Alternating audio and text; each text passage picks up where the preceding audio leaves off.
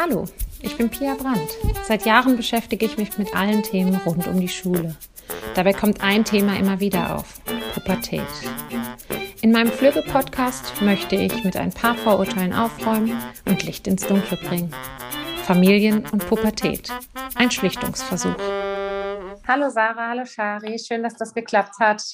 Ja, wir sprechen heute über Digitalisierung und welchen Einfluss das auf Kinder hat und ähm, ja, wollt ihr euch einfach mal kurz vorstellen, sagen, wer ihr seid, wieso ihr euch mit dem Thema beschäftigt und ähm, was euch daran beschäftigt. Ja, hallo liebe Pia, danke erstmal für die Einladung zu deinem Podcast. Wir freuen uns natürlich mega, dass wir dabei sind.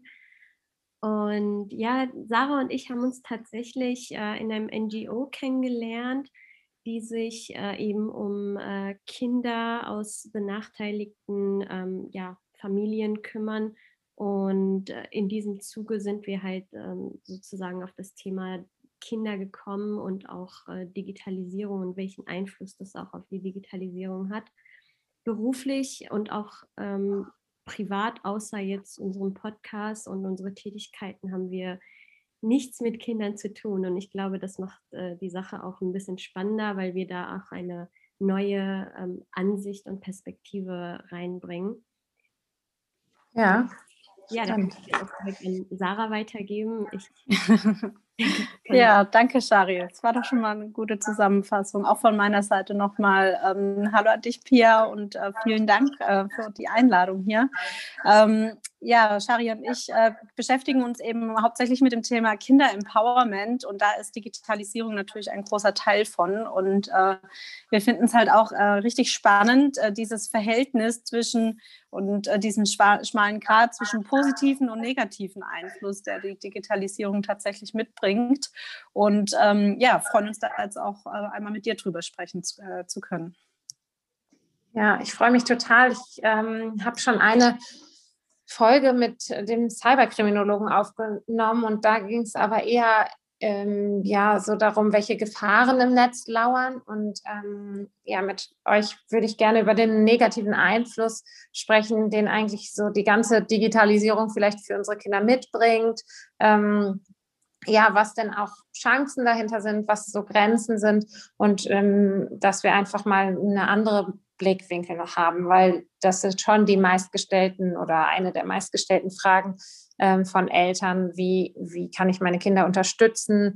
Ähm, wie kann ich sie ähm, ja vielleicht auch empowern? Also ähm, ja, was habt ihr denn so vielleicht für einen Einfluss bei den Kindern bemerkt, beobachtet?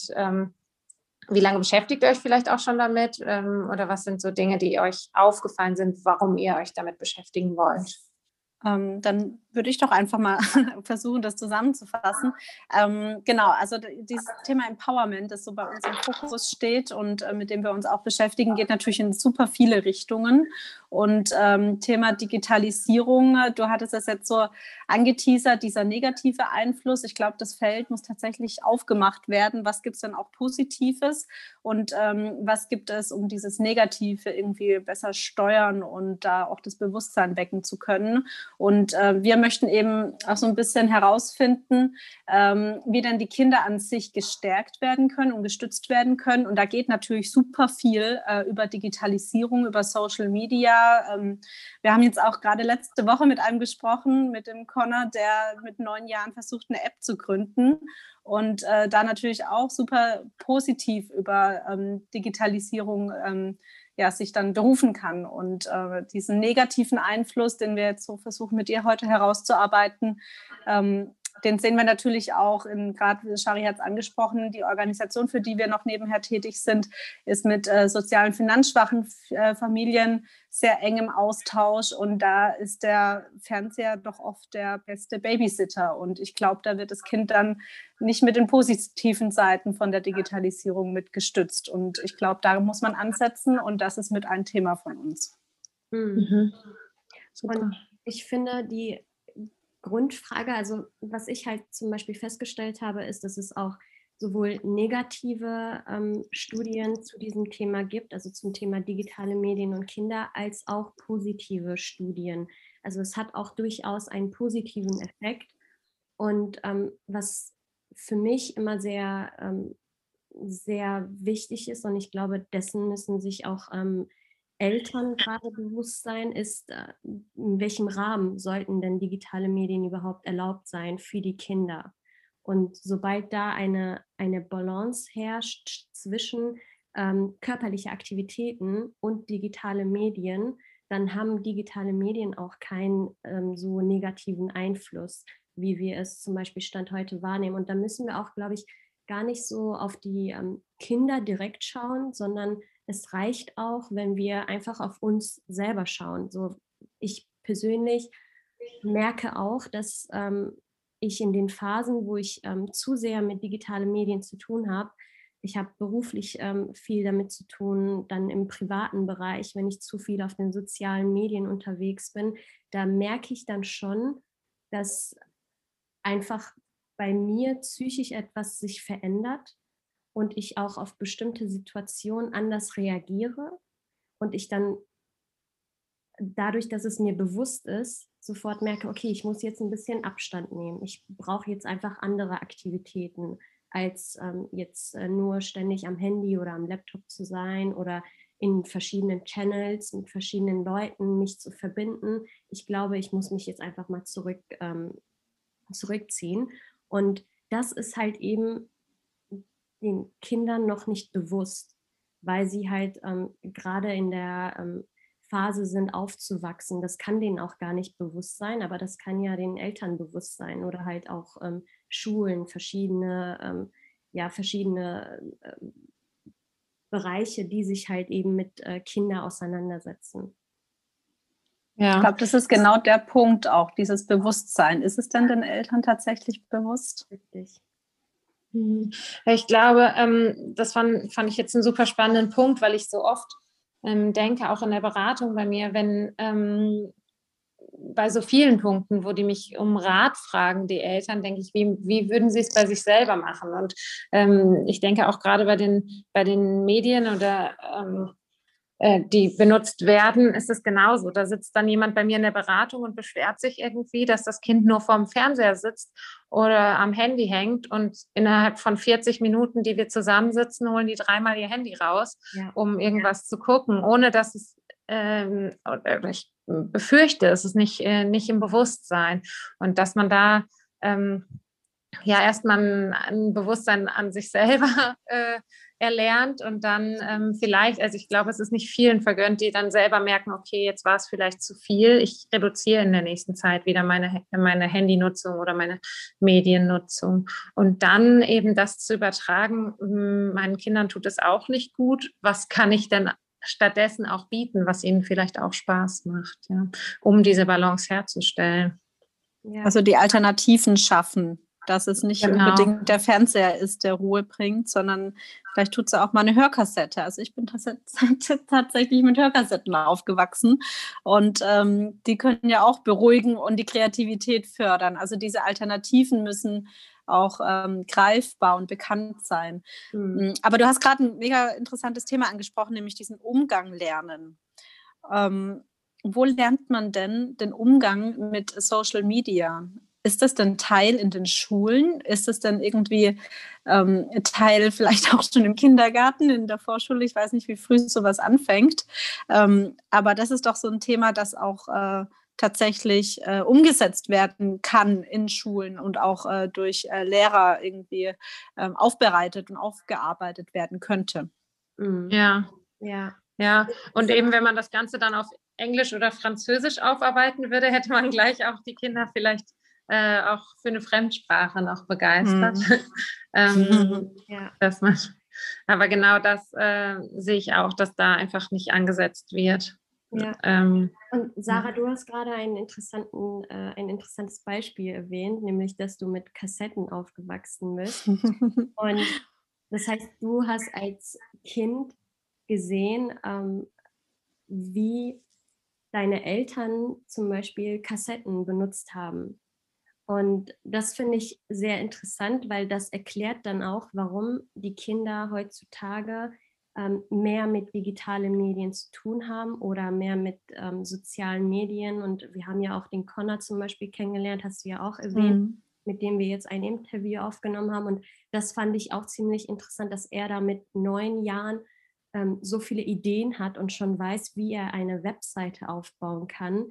Und das heißt für mich im Umkehr, Umkehrschluss, dass er es irgendwo gesehen hat und das dann sofort gelernt hat, also dass, dass er das dann quasi aufgenommen hat. Und wir haben ja, also wir haben vielleicht ein bisschen, bisschen mehr zurück, wie das Ganze denn auch funktionieren kann. Wir haben alle und auch Kinder haben Spiegelneuronen.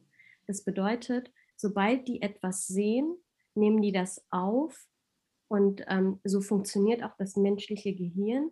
Die nehmen das aus dem Umfeld heraus auf und ähm, lernen das einfach. Also die hinterfragen das nicht sondern die haben es einfach gesehen. So, das heißt, wenn, wenn die Eltern, wenn das Kind gerade zwei Jahre alt ist und die Eltern ständig am Handy sind und ähm, ständig am Telefonieren sind oder in irgendwelche sozialen Medien, dann sieht das Kind das, äh, das, das Kind sieht es und nimmt es unbewusst wahr.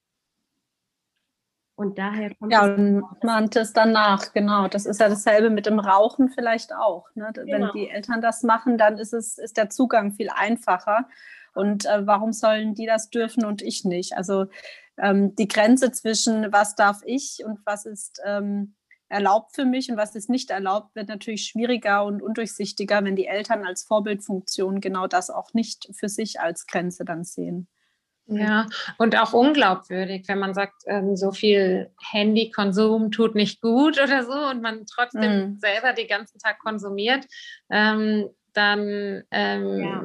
fangen die Kinder auch un äh, unterbewusst an, die Autorität zu hinterfragen, glaube ich, dass sie einfach sagen, okay, ähm, die sagen zwar, äh, tut nicht gut, aber machen es selber und es geht ihnen ja auch gut. Also rein jetzt aus Kindersicht ähm, sieht man da ja gar, gar nicht vielleicht die Gefahr dann, sondern äh, ja. die machen das, aber tun sich ja gar nicht weh oder ne? also das, was man mhm. so im direkten Vergleich sehen würde. Ja, genau, da sind wir halt dann bei dem Thema Regeln aufstellen. Wie sinnvoll sind denn überhaupt Regeln? Und ähm, sollte man dann nicht einfach als Vorbild, als Eltern ähm, einfach einen gesunden Umgang mit digitalen Medien haben, sodass das dann die Kinder einfach so sehen und wahrnehmen und lernen, sodass sie am Ende des Tages vielleicht auch ähm, selbst entscheiden können, wann möchte ich jetzt spielen, wann möchte ich jetzt auf sozialen Medien unterwegs sein, wann möchte ich rausgehen. Ist das überhaupt möglich? Ich glaube, das ist auch eine, eine ähm, durchaus berechtigte Frage, die man sich dann auch stellen kann als Elternteil. Ich glaube, das ist ein guter Punkt, aber ich glaube zum anderen auch dieses Thema Alternativen schaffen. Also ähm, Thema Fernseher als Babysitter ist nicht die einzige Alternative, um nebenher Geschirr abspülen zu können, wenn die Kinder mal gerade ruhig sein äh, sollen und äh, einen nicht ständig unterbrechen oder man hat ein wichtiges Telefonat, ähm, sondern was gibt es noch für Möglichkeiten? Und klar, man sollte jetzt nicht den Eltern unterstellen, dass sie die Kinder einfach vor den Fernseher setzen und dann ist Ruhe und damit äh, sind sie glücklich, sondern ich glaube, dass ganz viele auch oft gar keine keinen Ausweg sehen. Und ähm, jetzt aktuell die Situation, die wir ja alle haben, fördert vielleicht sowas auch noch, dass es irgendwie eine Ablenkung braucht, äh, in die die Eltern erstmal nicht ver, ähm, verwickelt sind, sodass sie da äh, in der Zeit auch anderen Tätigkeiten nachgehen können. Also dieses ähm, Thema Bewusstsein mit meinem eigenen Umgang, was reflektiere ich dann meinem Kinde? Äh, plus eben, was gibt es noch für Möglichkeiten? Und ich glaube, da kann man, ähm, Pia, wenn du da in so einer beratenden Situation bist, ja auch super viel aufzeigen und zeigen, schau mal, es gibt äh, vielleicht tatsächlich noch Spielkassetten. Die sind allerdings ein bisschen unpraktisch. Man muss die ja immer nach der Hälfte umdrehen. Das kann ich dann verstehen, dass sowas dann irgendwann mal ersetzt wird. Ähm, aber, ja, jetzt ja. hat man Tony Box. Jetzt Tony, man Tony Box, okay. okay genau. äh, da stellt man die Figuren nur noch drauf. Das heißt, das, ja, äh, das kann ist einfacher. Äh, wirklich auch die Kleinkinder schon benutzen. Und ähm, das hatte ich mich aber jetzt gefragt, auch aus meiner Rolle als Mutter. Ähm, sind Hörspiele weniger, also würden die nicht mit da reinzählen? Weil, ähm, äh, also ich habe das jetzt bei meiner Tochter beobachtet, als wir wirklich im, im Lockdown, Lockdown waren und ähm, auch irgendwie schlechtes Wetter, ähm, dann hat sie ein Hörspiel nach dem anderen gehört und dann dachte ich, hm, irgendwie äh, verliert sie sich jetzt auch da in so einer anderen Welt. Äh, aber ich hatte das Gefühl mit mehr Fantasie dabei irgendwie. Ähm, und dann hatte ich auch mit meiner Mutter darüber gesprochen, warum, warum man eigentlich Hörspiele als nicht so schädlich oder gefährlich ansieht wie ähm, ja, die, die Bildschirmmedien, sag ich jetzt mal. Äh, würdet ihr das auch so sehen oder?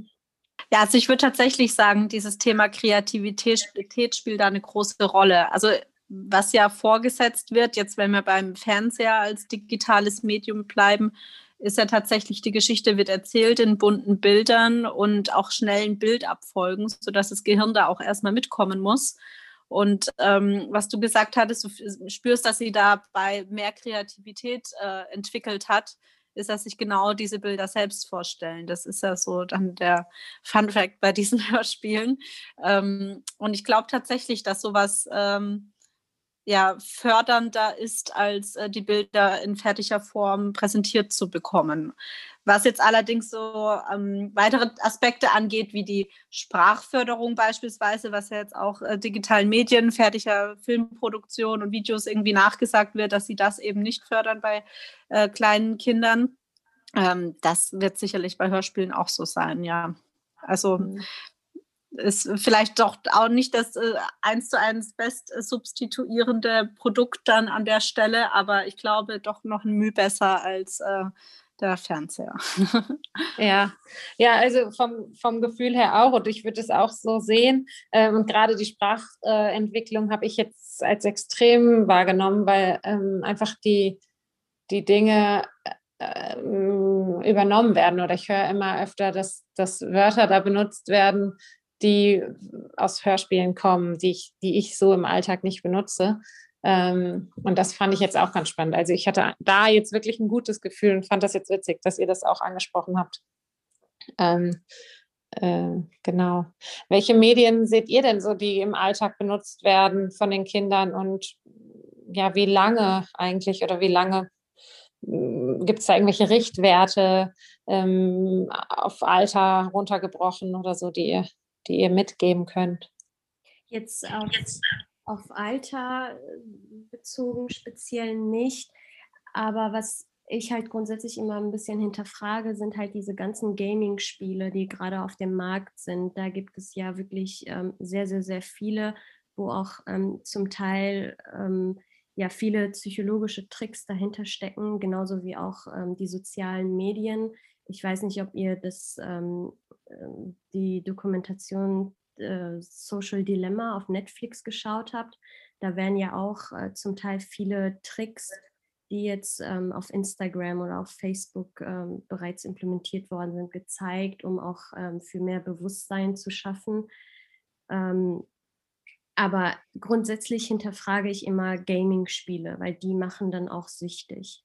Ne, wenn man wenn man zum Beispiel irgendwelche Figuren da erstellt und dann plötzlich in eine ganz andere Welt ist und dann ähm, die ganzen äh, Gaming-Spiele mit VR, ähm, also Virtual Reality, wo man auch mit, mit einer Brille wirklich ähm, in eine komplett andere Welt ist und mit anderen Menschen äh, ja, sich, sich verbindet.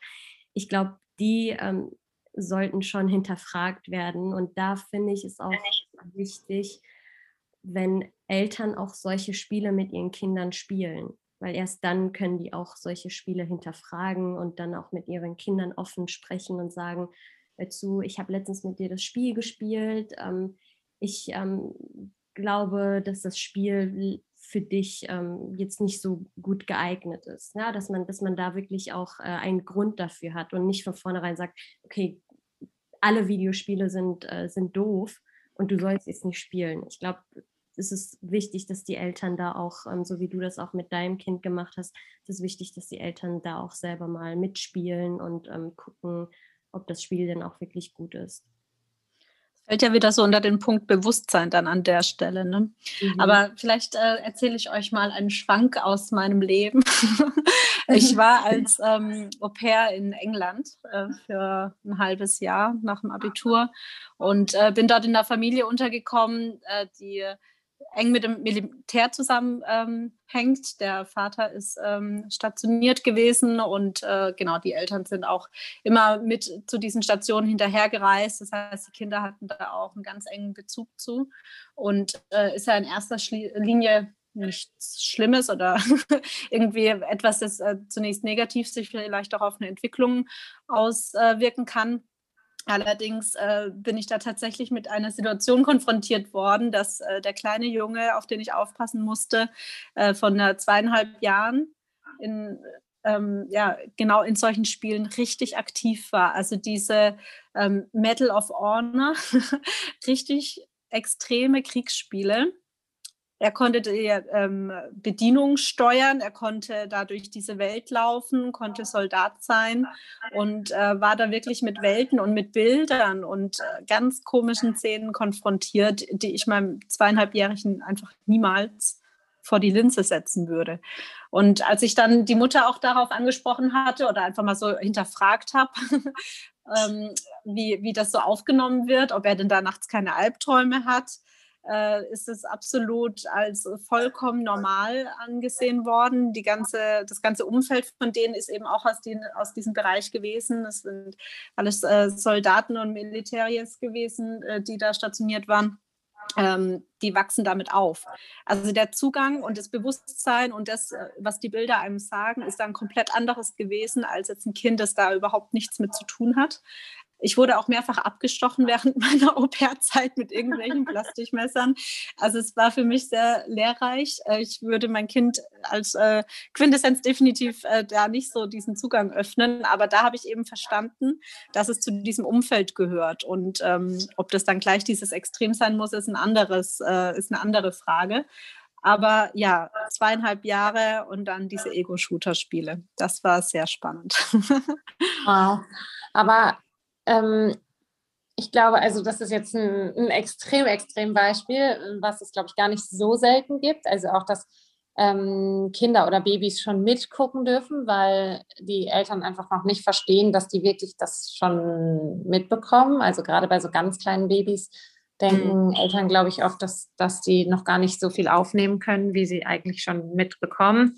Ähm, aber ich finde, also ich hatte in, meinen letzten, in meiner letzten Podcast-Folge, da ging es um Ziele, nur ein kurzer Impuls. Und da war, ähm, hatte ich auch nochmal gesagt, dass schon bei Candy Crush oder so, also ähm, immer, man weiß immer, was das nächste Ziel ist und man hat immer ein großes Ziel vor Augen. Und da bedienen sich eigentlich alle Spiele so dran, dass man immer in kleinen Häppchen weiß, was man als nächstes zu tun hat und darauf hinarbeiten kann. Man wird belohnt, wenn man es bekommen hat und weiß dann aber gleich wieder weiter. Also man ist eigentlich nie ganz fertig, sondern hat immer, immer noch mehr zu tun. Und mh, mm, auch da versuche ich mit den Eltern zu erarbeiten, was man da denn für Ziele auch oder auch mit den Jugendlichen vor allem zu erarbeiten, was denn Ziele in der realen Welt wären. Mhm. Ja, also sei es irgendwelche Puzzle zu lösen. Ja, ganz viele ähm, Jugendliche, jetzt gerade im Lockdown hatte ich äh, mit ganz vielen, sind wir auf Puzzle wiedergekommen, ja, die dann angefangen haben, abends Abende lang zu puzzeln. Die Eltern hatten dann ein neues Problem, weil überall diese Puzzleteile rumlagen. Aber ähm, damit ja, konnte man, also die hatten wieder neue Ziele in der realen Welt und es tut erstmal gut, wo die Eltern vielleicht sogar mitpuzzeln können und auch sowas gemeinsam. Und ich glaube, ähm, da sehe ich auch noch eine Gefahr in, diesen ganzen, in der ganzen Digitalisierung und in den Medien, dass, ähm, dass man das so alleine macht. Also in dem Moment, wo man in sein Handy guckt, signalisiert man den um, Umstehenden, dass man gerade nichts mit ihnen zu tun hat oder haben möchte, vielleicht auch je nach Interpretation. Ähm, und da sehe ich so ein bisschen die Gefahr, weil dann der andere auch schnell dazu geneigt ist, auch in sein Handy vielleicht zu gucken oder ähm, und dann verliert man so ein bisschen diese Connection zueinander und ähm, auch die gemeinsamen Ziele oder überhaupt mal darüber zu sprechen. Ja. Obwohl man ja wahrscheinlich in dem Moment super viel ähm, kommuniziert, nur eben halt äh, über ja, Instagram, WhatsApp, was auch immer, ähm, aber halt digital und nicht mehr die direkte Interaktion. Ja. Genau, deswegen fühlt sich auch nicht so, nicht so einsam an, wie es vielleicht ist. Ja. Mhm. Ähm, also ich hatte einmal, das habe ich auch äh, oft in der Beratung benutzt, irgendwie als Beispiel. Ähm, da hatte ich bei äh, meinem Bruder irgendwie geschlafen und ähm, ich bin schon ins Bett gegangen und er hat noch so ein, auch irgendein Computerspiel gespielt.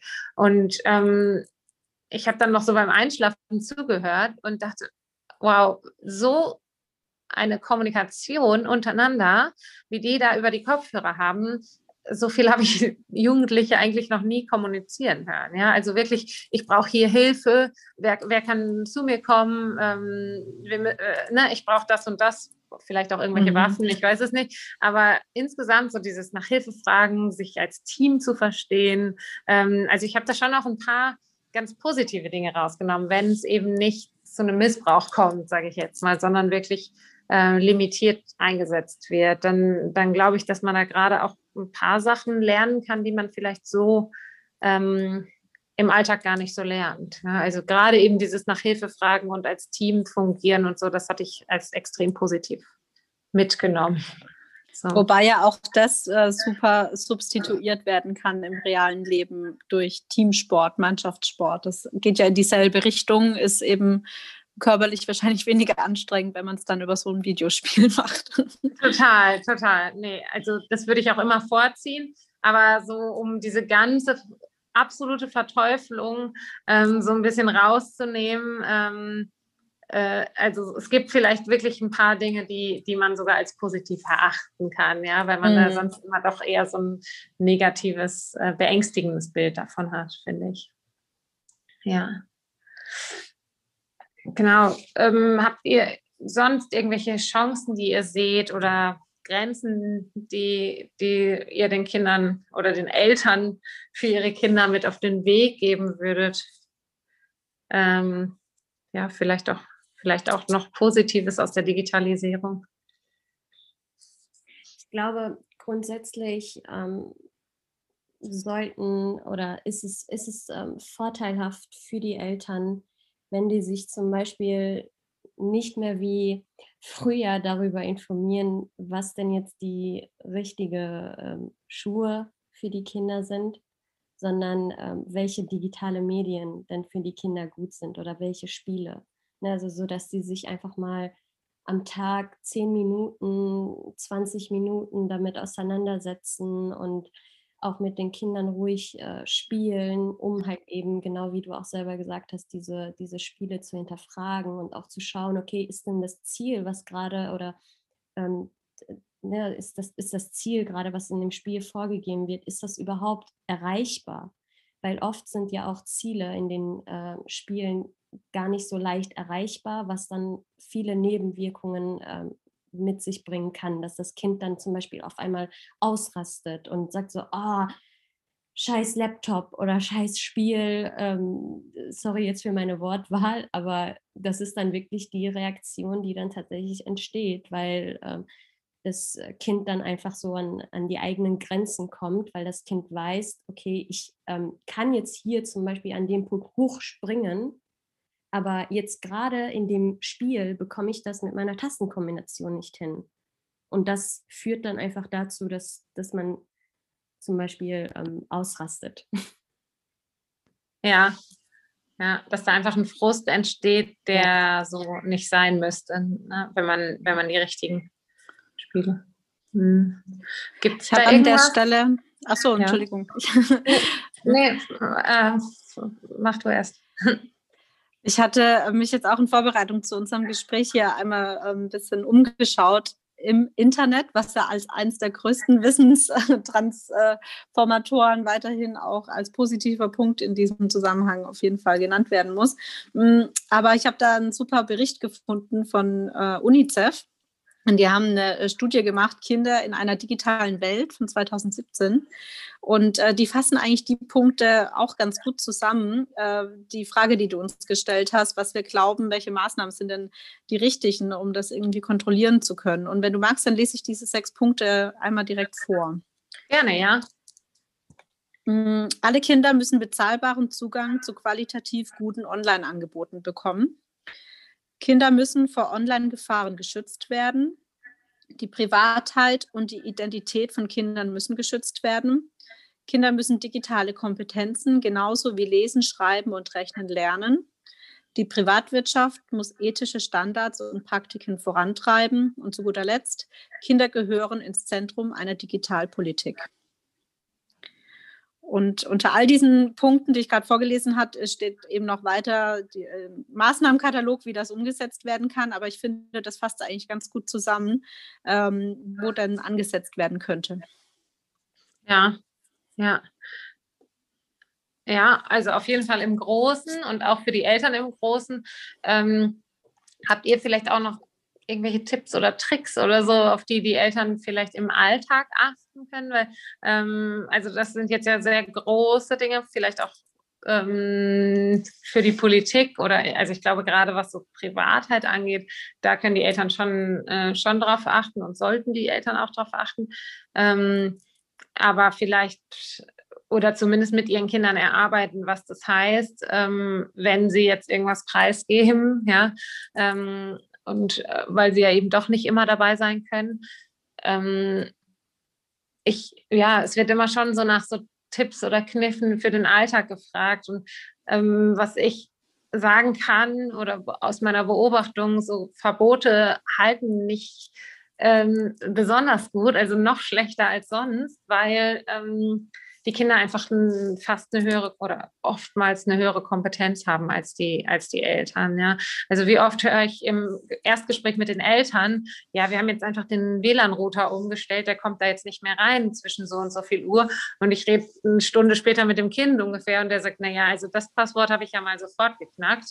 Ähm, das macht man so und so und das bringt einfach gar nichts. Das heißt, mhm. eigentlich passiert dadurch nur noch ein extremer Kontrollverlust, weil die Eltern glauben, sie seien sicher und die Kinder einfach die ganze Nacht durchzocken, so unter der Bettdecke oder sonst was. Und, äh, dann sind auch zwei Parteien dann, die gegeneinander arbeiten. genau, genau. Und ich, also gerade diese Verbote oder auch dieses, ja, eben ohne sich damit beschäftigt zu haben, ähm, zu untersagen. Ähm, da bringe ich immer gerne mein Beispiel. Ähm, sonntags irgendwie Viertel nach acht oder, äh, und irgendwann kommt man rein und sagt so, so, jetzt machen wir den Tatort aus zu deinem Partner oder also ich gucke jetzt kein Tatort, aber ich weiß, dass das noch sehr verbreitet ist in Deutschland. Äh, das würde keiner machen und ähm, bei Kindern macht man das aber einfach oder bei Jugendlichen auch, um so eine Macht zu demonstrieren oder weil man meint, dass es gut ist, wenn die jetzt mal aufhören zu spielen. Ähm, und dann ja, geht man einfach rein und sagt so, so und jetzt Schluss, anstatt eben vielleicht auch mal zu sagen, okay, wann, wann wäre denn ein guter Zeitpunkt, um auszusteigen, wann kann man gut pausieren. Es gibt ja auch dann bei diesen Spielen wirklich einfach Momente, wo, wo man nicht speichern kann, wenn man jetzt rausgeht oder so, dass man sich so ein bisschen, also das ist immer ein Tipp, äh, den ich den Eltern gebe, einfach mal zu kommunizieren, ja, und zu fragen, wann, wie lange bräuchtest du denn noch, um zur nächsten Station zu kommen oder solche Dinge. Also das sind jetzt immer so Tipps, ähm, die ich auch mit den Eltern teile. Vielleicht habt ihr auch irgendwie so ja, Tipps oder Tricks, die ihr beobachtet habt, oder? Also ich finde, dieses Thema Alternativen bieten ist da ein ganz wichtiger Punkt. Also ähm, ich ähm, glaube, also ich persönlich habe keine Kinder und von dem her möchte ich mich da auch nicht über so eine Situation stellen, zu sagen, du musst es anders machen. Also ich glaube, ähm, um das geht es jetzt an der Stelle auch nicht. Aber wenn man sich eben ähm, überlegt, wie ist mein Alltag strukturiert. Und wenn da sonntags 20.15 Uhr Tatort dazu gehört, muss ich mir auch überlegen, ist das jetzt schlimm oder möchte ich das verändern? Und dieses Bewusstsein, das wir jetzt auch heute angesprochen haben, über das, was eigentlich passiert und äh, das, was ich mache als Elternteil, was ich dann von meinen Kindern verlange, dieses Bewusstsein herausarbeiten. Und macht man das alleine oder macht man das vielleicht mit den Kindern zusammen, wenn die schon so weit sind, um über auch solche Themen sprechen zu können, ist es natürlich noch besser.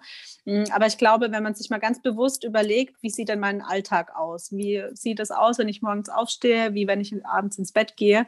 Und wann äh, wird konsumiert? Und äh, dann tauchen vielleicht so Punkte auf wie, ja, das Frühstück gibt es immer äh, vor einer Folge Paw Patrol oder was alles so aktuell ist. Ähm, da muss ich mir natürlich fragen, ist das jetzt so eine Kombination, die zusammenpasst und äh, dann eben dafür eine Alternative finden. Also ich glaube, so dieses sich Bewusstsein machen, was zeige ich selber, was erwarte ich und äh, dann eine Alternative bieten, die genauso viel Spaß macht ähm, damit kann man wahrscheinlich schon ganz gut ins Gespräch gehen mit seinen Kindern. Ja, also ich habe auch wirklich dem äh, nichts äh, beizufügen. Ich glaube, es ist wirklich wichtig, dass die Eltern die Kinder beschützen, weil ihnen einfach noch das Bewusstsein dafür fehlt. Aber die Kinder sollten dann schon selbst auch entscheiden können und auch mitreden können.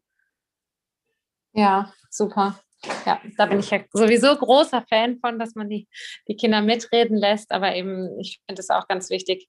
Ähm, also, so, das sind ja die Punkte, die wir jetzt eigentlich auch so zusammengefasst haben heute. Also einfach mitreden lassen, äh, schützen und Alternativen aufzeigen. Und ich glaube, das dass wenn man das konsequent macht und, äh, und sich selber auch mit da reinnimmt, also sich selber auch mit beobachtet und, ähm, und da eben auch sich selber Alternativen schafft, die vielleicht sogar mit den Kindern zusammen äh, gehören, äh, dass man da wirklich einen, einen sehr guten Umgang auch schaffen kann. Dankeschön. Jetzt bringt ihr einen Podcast raus. Da würde ich gerne auch noch eins, zwei, zwei Wörter äh, von euch zu hören. Vielleicht könnt ihr noch mal sagen, ähm, äh, wann, was ihr plant, für wen der spannend ist und ja, wie, ja, worum es geht, wer, für wen, wer soll da reinhören? ich glaube, wir haben beide viel dazu zu erzählen. ähm, ja, Shari, soll ich einmal zusammenfassen? Ja, ähm, Genau, also unser Podcast, wie wir es ja auch schon äh, teilweise angedeutet haben, äh, Kinder Empowerment soll der große Überbegriff sein. Und ähm, wir werden auch mit ganz vielen Interviews führen, auch mit Kindern, aber auch ganz viel mit ähm, Erwachsenen, die mit Kindern zusammenarbeiten und äh, die da auch einen sehr guten Einblick haben, wie denn äh, Themen laufen in Deutschland, wie sie vielleicht gut laufen, wie sie aber auch verbessert werden können. Und wir möchten da so eine breite Plattform schaffen, um diesen Austausch darüber, wie können wir unsere Kinder so empowern, dass sie ihre Zukunft dann tatsächlich auch selbst in die Hand nehmen können und selbst steuern können. Und äh, ja, möchten dafür so ein bisschen ein Sprachrohr sein, um auch diese Themen in die Welt hinaustragen zu können. Ah, cool. Das heißt, bei euch kriegen dann die Kinder auch die Stimme, in der sie eigentlich sagen können, wie sie sich wünschen, wie es wie es läuft.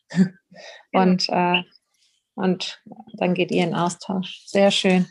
Okay, das heißt, Hörer sind dann ähm, Eltern oder wünscht ihr euch, dass, dass die Kinder das hören? Vielleicht die Geschichten von anderen Kindern oder ähm, ja, für, für, wen, für wen ist der? Oder kann eigentlich jeder reinhören, der ja, also ich stelle mir eigentlich vor, dass es sowohl für andere Kinder spannend ist, als auch für, für alle, die mit mit Kindern arbeiten oder Eltern. Genau, also tatsächlich kann, äh, kann wirklich äh, jeder da reinhören, der ähm, sich einfach für das äh, Kinderwohl und, und die Zukunft interessiert. Cool. Ja, ich bin sehr gespannt. Jetzt bin ich mir nicht sicher, es sollte im Februar losgehen. Ähm, ist, ist es schon raus oder ich? Nein, Pod, also unser Podcast ist noch nicht äh, live, voraussichtlich ähm, Ende März, April. Wir sind äh, momentan noch aktiv äh, am Aufzeichnen und äh, ja, sobald äh, da alles äh, steht, werden wir dann auch hoffentlich bald live gehen. Okay, cool. Das heißt, wir, wir werden dann nochmal informiert oder können nochmal ein Zeichen geben, wenn's, wenn der Podcast live ist. Ja, auf jeden Fall. Und wir freuen uns über jeden Input, den wir da bekommen und lassen uns auch gerne von den Themen ein bisschen treiben. Von dem her, Pia, du bist dann auch bei uns natürlich sehr herzlich eingeladen. Danke, das freue ich mich sehr. Ich bin ganz gespannt. Cool. Vielen, vielen Dank. Ich glaube, das war jetzt echt so ein super Rundumschlag und äh, ja, ich glaube, da kann, können alle Elternteile irgendwie ähm, für sich was Kleines mitnehmen, vielleicht auch nochmal hinterfragen und eventuell sogar ihre Kinder besser verstehen. da würde ich mich sehr freuen. Cool. Dankeschön. Danke dir, Pia.